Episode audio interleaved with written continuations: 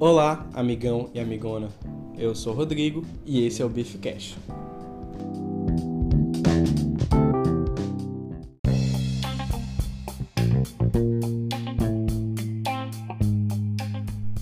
Bem, hoje vamos falar um pouquinho sobre cinema, sobre filmes e tudo que envolve essa mídia, os bastidores, é, os bastidores da minha vida com os filmes, como isso se tornou algo importante, algo que é bem presente hoje na minha vida, todos os dias na semana, seja é, consumindo conteúdos de diferentes tipos, de livros, até os próprios filmes mesmo, conteúdos no YouTube e etc. É, como isso se tornou importante, né? Bem, portanto, quero agradecer se você está aqui novamente porque você provavelmente assistiu o primeiro programa, gostou do conteúdo.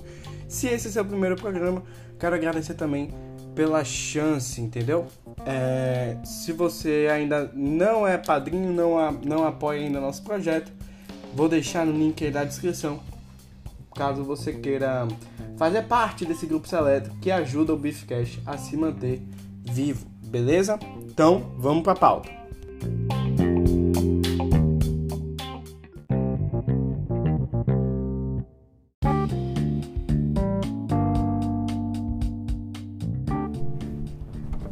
E aí, já tô aqui sentada no meu caminhão. Então, tá, vocês estão totalmente convidados a sentar aqui na carona, que a viagem vai começar. Estou selecionando aqui o local de viagem. Vamos seguir o mesmo estilo do, do episódio passado, porém dessa vez vou fazer um teste e vou tentar colocar sem o som do caminhão. E a gente vai ver qual é o nosso melhor método aí de podcast, beleza? Pronto. Nossa primeira viagem terminou em Turim. A última viagem a gente saiu ali de, de acho que foi Veneza, foi para Turim. Então a gente vai agora para outro país, vamos atravessar a fronteira e vamos para Genebra. E para Genebra falando sobre filmes, saindo da Itália, onde já já vou falar um pouquinho mais sobre a Itália e a questão dos filmes, é um país importantíssimo aí pro cinéfilo médio brasileiro não só brasileiro, mas como mundial, né não, Dominic? Queria mandar um abraço antes de começar o podcast para os meus amigos Roger Musical e minha amiga Bruna, que estão sempre aqui comigo, me apoiando e ouvindo o podcast, certo? Então tudo certo, jogo carregando, caminhão no chão, vamos lá. É... Como falar sobre filmes sem falar como eu, como eu não assistia nenhum filme antes, né? minha história com filmes é engraçada porque eu era aquela pessoa que só assistia três filmes no ano. E, e era três filmes assim, aqueles, aqueles filmes bem blockbusters que passavam no cinema, de herói, que o pessoal ia assistir eu ia junto na onda, só pra não se sentir fora da galera, né? Bem, e de repente Hoje no, no, no meu Letterboxd, que é o site que eu vou deixar o link na descrição do site, um site muito legal pra gente catalogar filmes, eu, tô, eu cheguei na marca de 200 filmes só no ano de 2019, que foi o ano que eu realmente comecei a catalogar filmes. Então, como é que eu saí de três filmes no ano para quatro filmes no ano, filmes desconhecidos, filmes numa pegada diferente, né? assim, o pessoal acha meio estranho alguns filmes que eu assisto, mas que tem tem assim, são filmes que eu realmente gosto de assistir viram um hobby meu que eu amo. Então vamos lá. Comecei a ficar amigo de um, garoto chamado Roger Musical no passado que assistia muitos filmes, muito serelepe com relação a filmes. E aí comecei a frequentar mais a casa dele e tal, e acabava assistindo um filme ou outro lá. E como esse meu amigo Roger Musica é um cara que gosta muito de, de, conversar sobre coisas novas, ele é um cara bastante interessado, a gente ia conversando sobre os filmes, discutindo as ideias, discutindo questão realmente do filme, só que sem entender nada, tipo questões técnicas, o que a gente achava, só que era tudo meio ali, a gente não é achismo, né? Porque a gente não estuda cinema, nem eu hoje estudo cinema. Tipo, as minhas observações são observações de coisas que eu gosto de fazer. Então, eu queria que vocês estivessem vendo aqui o pôr do sol que tá no jogo. Tá lindo demais. Tá o raio do sol na minha cara. Eu vou botar a música, tá lindo. Eu vou chorar. Sim, voltando. É, a gente começou a discutir, aí eu decidi, assim, eu botei o martelo na mesa, ou o pau, como vocês gostam de falar, esses jovens. É, eu vou começar a ver filme, porque eu, eu, sempre me considerei um cara meio artista e tal, gosto dessa parte de, da arte.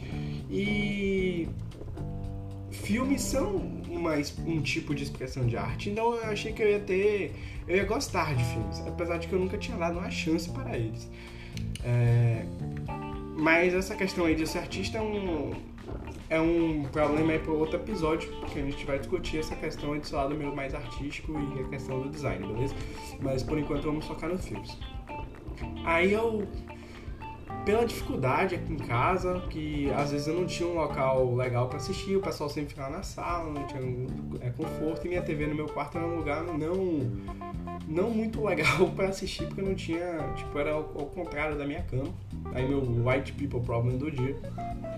Só que eu dei um jeito ali, fiz uma, uma espelunca aqui com a cadeira, para eu conseguir ter uma posição confortável de assistir filmes. Que era realmente, acho que, o meu maior bloqueio. E aí comecei a assistir um filme ou outro. Foi aumentando o ritmo, foi aumentando o ritmo e colocando no meu letterbox, que Roger, Roger Musical tinha me apresentado, né? E, e aquilo virou um vício relatar o que eu tô assistindo na internet virou um vício. Eu não conseguia parar. E aí eu sempre que assistia o filme era Letterboxd. Pô, botava nota e às vezes fazia um comentáriozinho ali, meio tímido, sem muita segurança no que tava falando. Mas satisfeito com o cinema e, e aí às vezes assistia um filme assim que eu falava, meu Deus, esse filme aqui é perfeito. Como é que eu não conhecia ele? Eu demorei tanto de assistir. Aí chegou uma pessoa que é que é meu ídolo hoje, né? O menino Wes Anderson. Foi o, foi o filme assim, que é o meu divisor de águas, eu gosto de dizer assim. Por quê? Porque o filme que. Ele me despertou pro cinema em si, vamos dizer assim. Porque antes eu gostava de ver filmes. E aí quando eu vi o filme do Wes Anderson, ele me botou na minha cabeça assim, ó, você tem que saber mais sobre cinema. Você tem que saber mais o que acontece atrás das câmeras, você tem que procurar saber o que acontece mais, porque é muito interessante e você vai gostar. Ele não falou isso no filme diretamente, mas eu entendi essa mensagem. O filme foi o Grande Hotel Budapeste, foi o primeiro filme do Wes Anderson que eu assisti. Hoje eu já terminei os filmes do Wes Anderson, que vou revisitar aí no futuro alguns dias, porque são filmes que eu adoro de assistir. E a gente vai discutir ele daqui a pouco, ou então agora. Vou discutir logo o Wes Anderson, não sei se vou conseguir voltar ao Wes Anderson depois. Não, vou voltar, vou voltar. No, mas no final vou voltar. Mas bem, e aí quando eu descobri o Wes Anderson, eu. Rapaz, tá linda a vista aqui, tá ficando de noite, tá ficando perfeito, vou ligar o farol aqui, pronto. Descobri o Wes Anderson e. Eu, eu, eu lembro no dia que em casa, o Grande Hotel Budapeste, fui pra casa do Roger musical. Eu falei, Roger, eu descobri o, o diretor da minha vida. Ele é muito simétrico, as coisas, os filmes deles são lindos, o, os diálogos são muito bons, são, são meio autodepreciativos.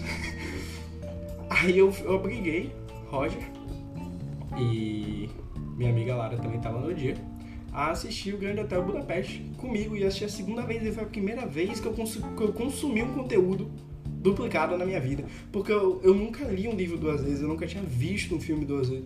E foi o primeiro filme, foi logo, tipo, no dia seguinte eu queria rever o filme, porque eu tinha amado tanto. E aí, Letterboxd pra dentro, 5 estrelas, filme favorito, pá, pá, pá, já entrou o Wes Anderson na cara fui assistir os outros filmes do Wes Anderson, Moonrise Kingdom, não sei o que, amando, amando todos, amei todos. Tem um que eu não gosto tanto, que é o Darjeeling Limited, que é Viagem a Darjeeling, mas eu já falei que ia falar depois, tô falando agora, sou tô indo contraponto do meu, do meu podcast. Mas vamos seguir, vamos seguir. E aí, Roger, nesse Roger musical, nesse dia decidiu que é uma lista para mim, né? uma lista chamada Lista de Brofs, que eram os filmes essenciais que eu tinha que assistir. Que ele gostava muito e ele achava que eu tinha que assistir. Inclusive, falta muitos filmes ainda nessa lista de Brofs pra terminar. Mas aí eu peguei um ou outro assim, fui assistir, pan. É... Daí eu comecei a dar. Comecei a arriscar mais nesse mundo. Foi ali, de... depois dessa lista de Brofs aí, que eu comecei a assistir mais filmes que. falei assim, velho, eu acho que eu vou assistir um filme francês aí para ver como é que é a onda. Eu quero assistir um filme europeu. Na verdade, essa onda do filme europeu surgiu quando eu assisti Mr. Nobody, que foi um filme que Roger Musical indicou. Você vê que a influência de Roger musical no meu mundo do cinema é gigantesca, né? Eu achei Mr. Nobody, que Roger indicou, e o Mr. Nobody é um filme belga, pra quem não sabe. Aí eu falei, nossa, o cinema europeu é muito interessante também. Olha como ele usa as cores de um jeito diferente, olha como é o romance encarado de forma diferente, olha como o ritmo do filme é diferente. Aí eu falei, vou dar uma chance, porque eu gostei muito de Mr. Nobody. Fui lá, fui dar uma pesada em filme francês, um dos assim, melhores, porque pra ficar mais fácil, né? Porque eu sou um consumidor médio, sou aquele cara que estou acostumado mais com blockbusters. Aí achei um lado mas eu também pensei que eu queria dar arriscada, eu queria ver como era filme antigo. E como eu gostava de Wes Anderson, vi um filme antigo lá que tinha. Pô, parecia um filme bonito, a capa no letterbox dele era massa, era um, era um cara assim vestido com chapéu de marinheiro, uma mulher com um vestido bem vermelho, aquele, aquele uso do, do Technicolor bem legal, com as cores bem vivas e tal. Aí eu falei, eu achei esse aqui. Esse filme era Pierrot Le Fou, do Jean-Luc Godard. E foi o primeiro filme da novela vaga que eu assisti. E encanto. Assim, acabou o filme, eu tô encantado. Tô encantado. E eu não sabia direito que era novela vague. Aí eu tô falando provavelmente errado em francês, porque eu não sei falar francês, mas aí eu comecei a pesquisar o que era isso, novela vague, e descobri que o mundo do cinema é muito mais do que os Estados Unidos. Que Estados Unidos e Hollywood é mais uma parte, é só mais uma parte, mas existem outros mundos do cinema. Foi a primeira vez ali que eu descobri que existia isso aí, assim, que filmes de que antigamente, né, o, o, cinema europeu tinha uma participação bem mais forte no, no cinema mundial do que o americano. A gente vai passar por, por esses momentos aí, falar daqui a pouco. Por enquanto só tô dando um sumário assim na minha vida. E aí fiz, na mesma hora fiz uma lista novela e vague no Letterboxd para ver os filmes. Ficou de noite aqui, galera. Tá, tá uma delícia a viagem, você não tem ideia. É, fiz uma lista no Letterboxd e tal da novela e vaga e comecei a assistir mais filmes, mais filmes, mais filmes, até chegar nesse vício. Eu, eu, o primeiro filme que eu adicionei no Letterboxd foi Pulp Fiction, que eu assisti em homenagem a Roger, que é um grande fã de Pulp Fiction, e tem, tem pôsteres e tal. É... Eu... Foi o primeiro que eu botei. E já estamos na marca aí de 200 no diário. Porque assim, no, no, no Letterboxd eu tinha a questão de que eu não queria adicionar os filmes que, que eu já tinha visto, né? Por exemplo, porque eu também não lembrava de adicionar todos do mundo que eu já tinha visto. Por mais que eu, tinha, que eu, que eu vi poucos filmes na minha vida, tipo, lembrar, quando tinha 10 anos de idade, eu já vi Rei Leão. Aí eu prometi que eu, ia, se eu só ia colocar os filmes novos que eu assistisse. E se eu quisesse colocar esses antigos, eu teria que reassistir esses filmes todos. Então fui colocando, cheguei na marca de 200, que é uma marca pra mim incrível. Incrível e que eu quero subir cada vez mais. Manter essa média, na verdade, porque mais que isso, talvez eu não tenha tempo de fazer, mas se eu conseguir manter a média de 200 filmes por ano, 210, poxa, vai ser incrível e eu vou amar, porque é um hobby que hoje, se eu mostrar minha, minha frequência no Letterboxd, se eu não tenho aula de tarde, eu sempre vejo um filme de, de noite, porque acaba um pouquinho mais tarde, mas que vale muito a pena. É, hoje já vejo de tudo, gosto de tudo. É, Wes Anderson continua ainda sendo um, um cara muito influente para mim, mas descobri outros grandes diretores, Stanley Kubrick, que já vi várias obras dele, Martin Scorsese, vou falar Tarantino mesmo, quero que quem não gosta aí se exploda, mas Jean-Luc Godard, do, do nosso querido Nouvelle Vague, e ainda há muito para explorar. Por exemplo, neorrealismo italiano é uma área totalmente que eu ainda não explorei, na verdade. Tem muito filme interessante. Tem muito filme da novela vaga para ver. Tem muito blockbuster para ver. Por que não assistir um Spielberg? Não assisti Jurassic Park ainda, galera. Jurassic Park, entendeu? Que Roger adora também. Então, por mais que eu tenha assistido vários filmes esse ano, ainda falta tipo um mundo pra eu ver. Muitos filmes mesmo. E eu fico muito feliz de estar nessa situação e ter descoberto filmes nessa época da minha vida, porque eles, eles me ajudam a ter uma visão diferente. Um, um, tio meu uma vez me perguntou: Você tá vendo muitos filmes? Eu falei: Tô, mas você vê por quê? Você vê porque você gosta, você vê porque você aprende, ou por uma questão, assim, porque você aprende lições nos filmes, ou porque é uma questão cultural? Aí eu disse: Tio, são os três. Não é fanfic, não, é de verdade essa história, gente, é sério. Não é fanfic, não. Parece muita fanfic, né? Parece que, que porque é uma pergunta meio estranha. Mas já tava falando de filmes antes. Aí eu relatei que eu tava vendo muitos filmes. Mas, poxa, e ele foi uma pergunta assim que me marcou. Falei, pelas três coisas, velho. Tipo. E depende da vibe que eu tô, sabe? Tipo, se eu tô numa vibe mais melancólica, mais triste, aí a gente vai o quê? Uma trilogia das cores, Kieslowski. Se a gente tá mais feliz, a gente pega outro filme. Tem aquela vibe de filme adolescente triste, sabe? Tipo, é, Lady Bird, esses filmes, pô, tem sempre um momento pra cada filme. Tem filme de ação, queria mandar aqui um abraço para meu primo, que gosta muito de filmes de ação, que assiste comigo Velozes e Furiosos, assiste, assiste Rock Balboa, assiste Rambo, assiste outros filmes também, mas, tipo, fazem parte de mim quem eu sou hoje, sabe? Todos esses filmes vão agregando a minha personalidade, uma parada que eu acho isso sensacional. Me torna uma pessoa mais interessante, além de estar tá fazendo coisa, uma coisa que é muito divertida, entretenimento muito bom. Bem, é... agora eu vou falar um pouquinho sobre o tipo de conteúdo sobre cinema que eu venho é... que eu venho consumindo, né? Desde então, do, da minha Desde ali daquela época que o Wes Anderson me falou, ih, tá tendo blitz. Ih, rapaz, será que eu bebi? Não bebi não, galera. Tem, tenho responsabilidade no trânsito. Mentira, não é blitz não, é obra. É... Então vamos lá. Desde que eu comecei lá com o Wes Anderson, o, o cinema praticamente me fez comprar outros tipos de conteúdo, né? Então, comprei livros sobre história do cinema, comecei a acessar mais canais de YouTube, principalmente o canal do Max Entre Planos, que brasileiro hoje é o meu preferido, sem dúvida. É, Nerd Writer, entre outros gringos aí que eu não tô lembrando agora, mas vou deixar na descrição do vídeo, certo, galera? É, também alguns canais mais de crítica que não são tão grandes, como o Walter Dalenogari, queria mandar um abraço aí, que hoje é um dos canais brasileiros, ele e o Max, que eu assisto mais, é um conteúdo muito bom do, do Dalenogari, ele é brasileiro, mora lá em Nova York, faz parte de, dos, da Sociedade dos Críticos em Nova York. Participa de votação em alguns dos prêmios de filmes independentes e produz vídeos muito, muito, muito bons e interessantes no YouTube em português para o público brasileiro que às vezes não tem muito contato com o cenário americano, né? Então ele faz esse papel, ele intermedia e é, é muito bem feito. Queria mandar aí os parabéns e agradecer por todo o trabalho dele. É... Também comprei alguns livros, né? Comprei livros de história do cinema, e tal. É, cinema para quem quer aprender rápido, história do cinema para quem, quem tem pressa, essas coisas. São livros mais curtinhos, mil e um filmes para dar uma olhada.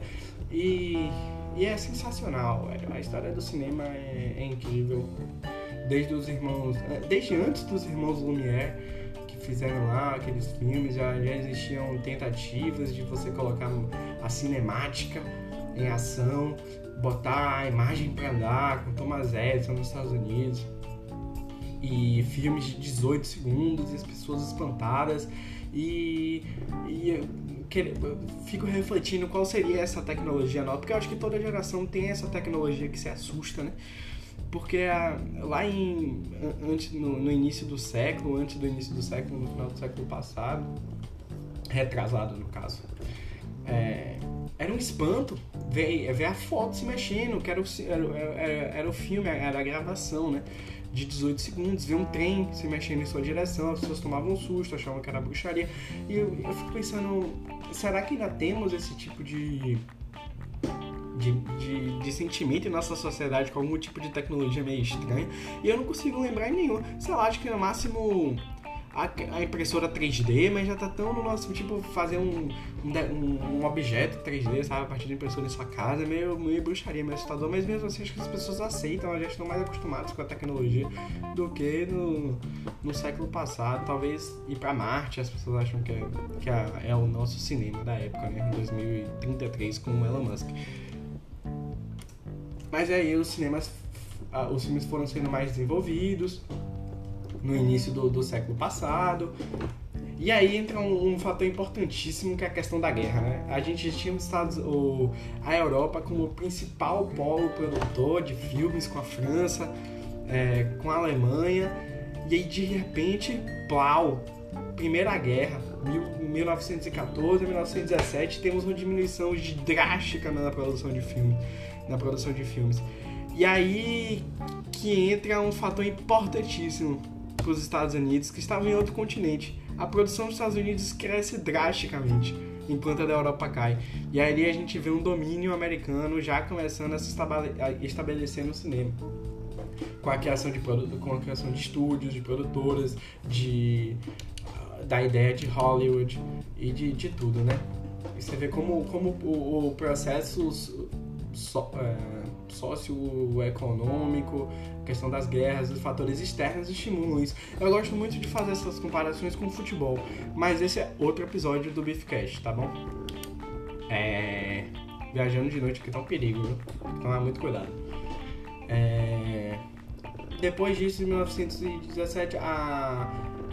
Importante falar do cinema russo também. O cinema russo teve uma influência drástica na questão da, da Revolução Russa, porque após o, o Stalin assumir o governo, a gente vê um, um controle do governo sobre as, as, as, mídias que meio que faziam com que os cinemas fizessem apenas filmes sobre heróis da Revolução Russa e etc. A gente não tinha uma liberdade, a gente não, os russos, que não sou russo, uma liberdade de fazer filmes sobre o que quiser. Mas houve uma diminuição também e também uma pressão para que é, apenas filmes úteis, vamos dizer assim, é, fossem produzidos. Né? Daí, depois da, da guerra, a gente entra no, no expressionismo alemão, que é um, é, um, é um tema interessante, porque é, o, é logo pós-guerra, então você vê ainda muita influência da guerra no conteúdo do expressionismo alemão, das coisas meio deformadas, meio destruídas. É, a, closes muito perto dos personagens, tipo, um clima meio tenso, assustador. E o, o principal polo disso foi a Alemanha, né? Porque o nome é expressionismo alemão. Bem, depois do, do expressionismo alemão, a gente, eu vou, vou, dar umas dicas de filmes. Tem o Metrópolis, o, o Gabinete do Dr. Caligari, o Caligari, como você queira chamar. Nosferatu, que são filmes assim que é, normalmente as pessoas conhecem ou já viram pelo menos alguma imagem sobre eles. Depois disso, a gente tem a, tem a questão do cinema russo, que eu já expliquei para vocês, e toda a influência de Stalin e a Revolução Russa no cinema russo, que produzia filmes já, assim como todo a maioria dos, desses países que tinham mais condições de produzir seu próprio conteúdo, a Rússia já produzia. É... Depois, já mais para 1930, a gente tem ali movimentos importantes nos Estados Unidos com relação ao cinema com voz.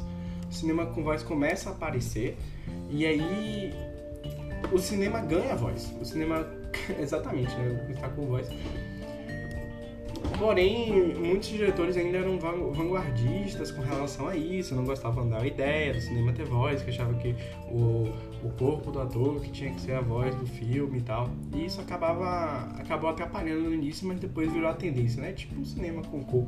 Também é, muitos diretores eram contra o cinema com cor, mas não teve como segurar. E hoje temos cinema com cor na maioria dos filmes. Mas. Deixa eu ver. É, depois do cinema com cor, a gente entra ali no período da Segunda Guerra Mundial de novo, 1940 e pouco, que vai resultar no a, o pós-guerra na questão do cinema do neorrealismo italiano. Era uma época que também pós-guerra, que o, o cinema italiano decidiu retratar a vida dura realmente das pessoas. A realidade não, não tão glamourosa e, e começar a retratar na tela as coisas cotidianas do dia a dia.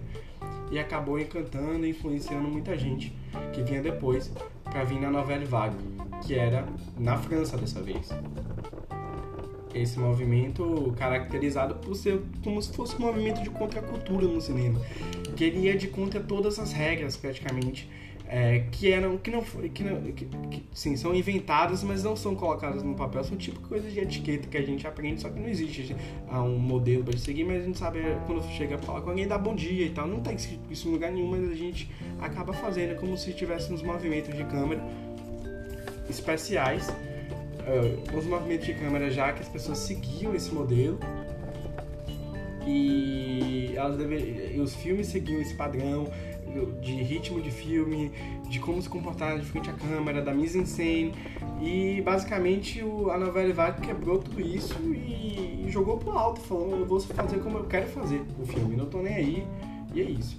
E aí nasceu a novela Vague que foi é, muitos diretores da novela Vague foram críticos de cinema que entraram para serem, serem diretores e fazer esse movimento francês importantíssimo para hoje que tem muitas influências no nosso cinema.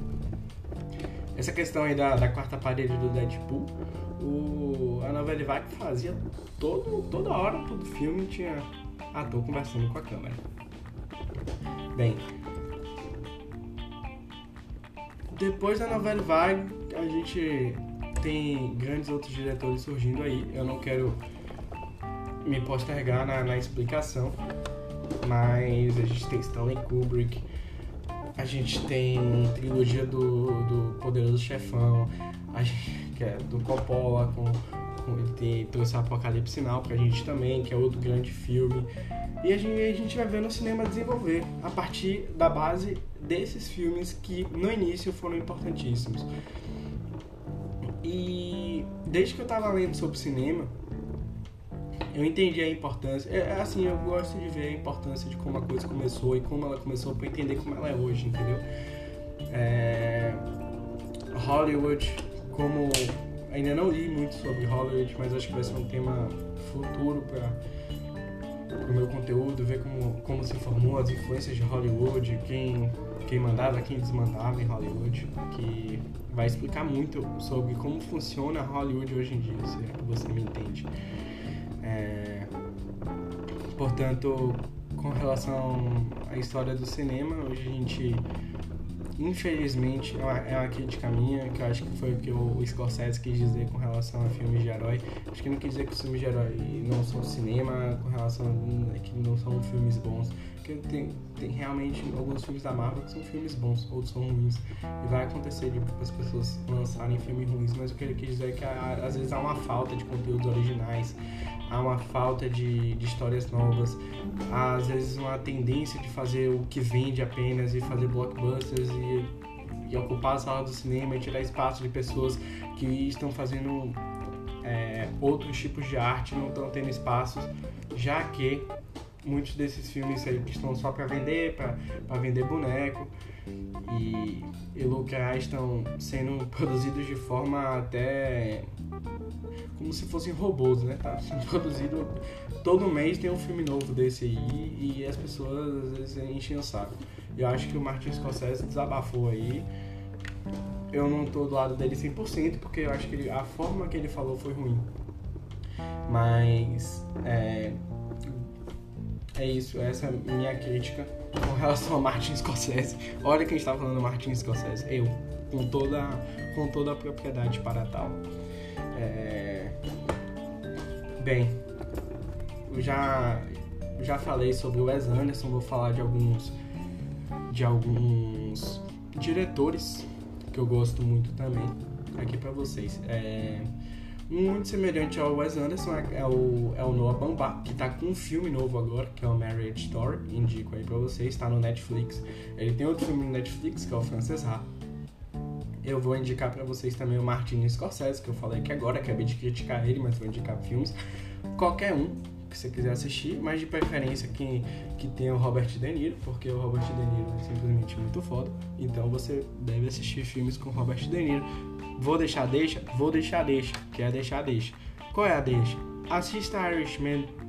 Pode pausar, pode ir no banheiro, pode assistir quantas partes você quiser, pode assistir em 15 dias, mas assista. Não sem pressão de nada. Só assista. Vá na paz e você vai gostar, aposto. Um filme muito bom. Se, se você gostar, assista Bons Companheiros, que você vai gostar. Se você gostar de Bons Companheiros, assista Cassino. Ou então assista na ordem que você quiser, mas não deixe de assistir Martin Scorsese. É... Outro diretor, outro diretor que a gente pode pegar. Assista Stanley Kubrick, você vai ver minúcias do filme dele, você vai ver a, a diferença entre um filme de Stanley Kubrick e a diferença de um filme de um cara qualquer. Assim, um cara qualquer não, porque o cara ralou muito para fazer um filme. Mas de um diretor que não é tão minucioso, tão técnico e tão metódico como Stanley Kubrick. Você vai ver as diferenças técnicas no filme e o quanto o Kubrick era, era, era noiado com essas coisas. Assista Alfred Hitchcock e entre no suspense dele. Entre na, na, na no medo do Alfred Hitchcock e veja as, as, os easter eggs dos filmes dele, que, é, que são muito interessantes. É, assista Tarantino, se divirta com Tarantino, não tem problema nenhum. Se você ainda é um cinéfilo novo, assim, comece por, por, por artistas que tenham mais, assim, que o público geral gosta mais busque um Christopher Nolan, que tem filmes que eu adoro muito, mas normalmente os cinéfilos não gostam dele, mas não sei porquê. Mas assista, porque são muito legais os filmes do Nolan, qualquer um, então assista. Vamos pegar aqui a viagem, cheguei aqui em Genebra, estou na Suíça já. A gente pode pegar uma viagem pra. Deixa eu ver que cidade é essa aqui. Pra Berna, na Suíça. Vou levar aqui painéis de serragem. Essa vai ser a última viagem aqui do, do, do podcast hoje. É...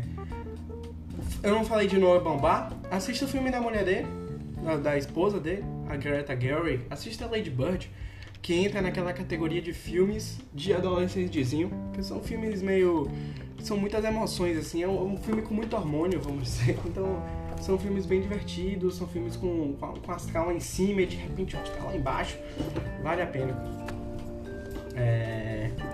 Essas são as dicas. E ela tem. Ela é atriz e também diretora, né? Ela fez o Frances Ha que tá no Netflix.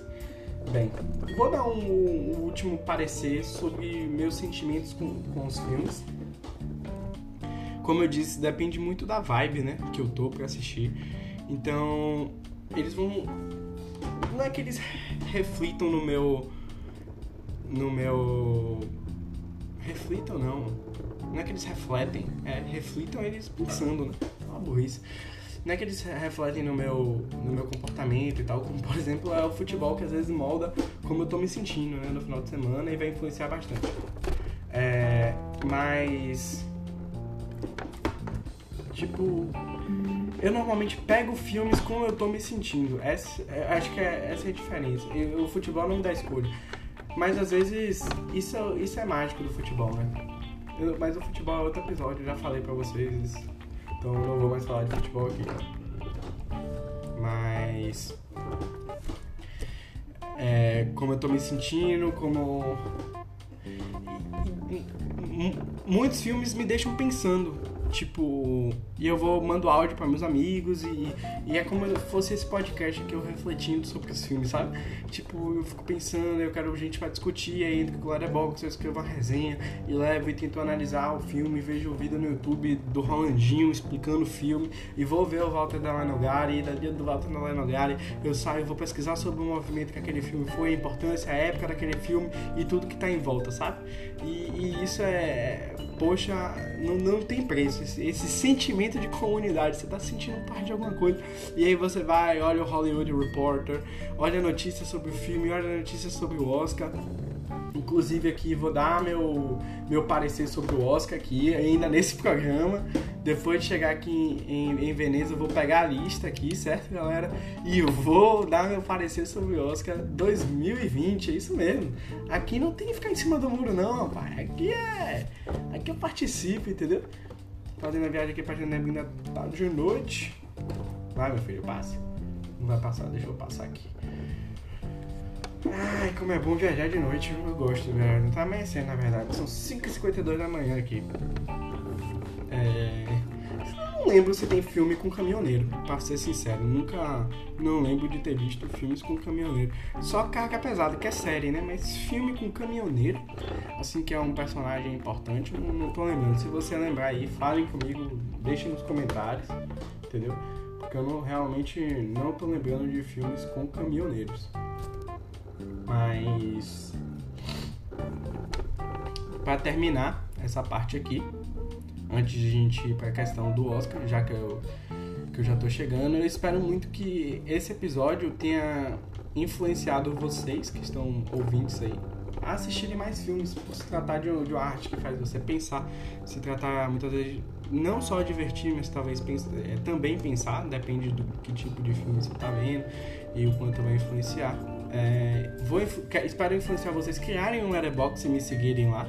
Eu sou Cinnamone no Letterboxd, mas você consegue me achar também por Rodrigo Less.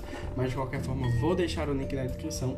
Queria agradecer a Alura Tecnologia. Mentira, eu ainda não tenho patrocínio da Alura, mas espero muito que vocês tenham gostado desse episódio. Acho que eu não tenho mais nada para falar.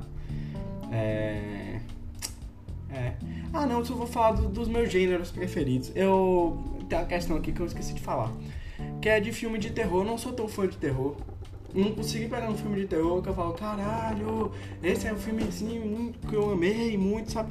E tipo, meus amigos, Roger, gostam muito de filme de terror. Minha amiga Lara também. E as pessoas, minha mãe gostava muito de filme de terror, não gosta mais. Poxa, mas gostava tanto de filme de terror e e pra mim não, não encanta, eu sou, eu sou uma parada diferente, sabe?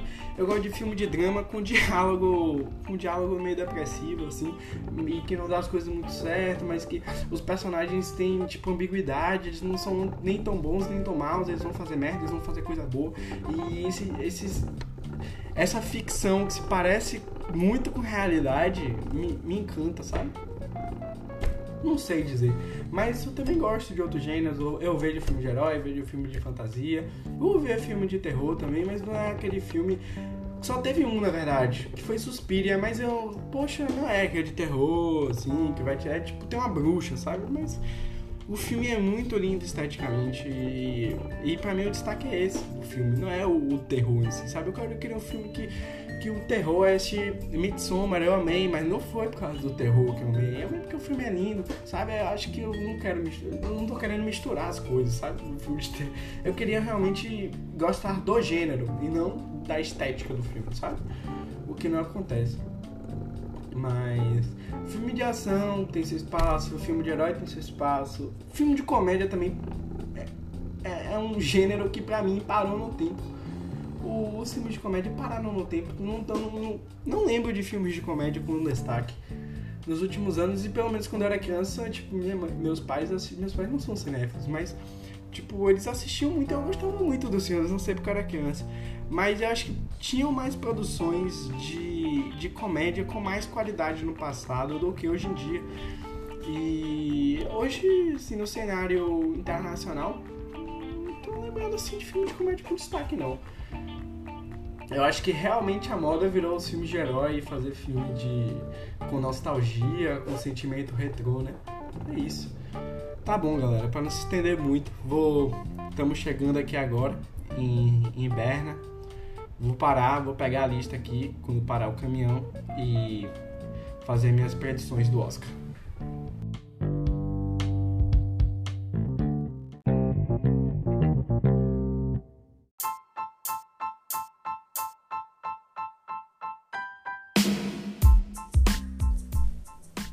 Pessoal, tava vendo aqui o tempo do episódio, já vi que temos é, bastante conteúdo já. Portanto, como eu percebi que eu ia falar bastante sobre essa questão das indicações do Oscar, a gente vai deixar para o futuro programa também, como os vários outros temas que eu cheguei a citar nesse podcast. Então, temos muito a conversar, muito a falar ainda. Então, queria me despedir de vocês hoje, agradecer pelo tempo, por estar ouvindo meu podcast, né? Estar me ouvindo, ouvindo meus pensamentos, ouvindo minha história. Agradecer mais uma vez a vocês a participação.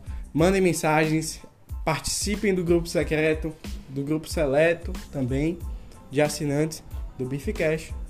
Continuem ajudando e contribuindo para que esse projeto siga em frente. Obrigado, bom dia, boa tarde, boa noite.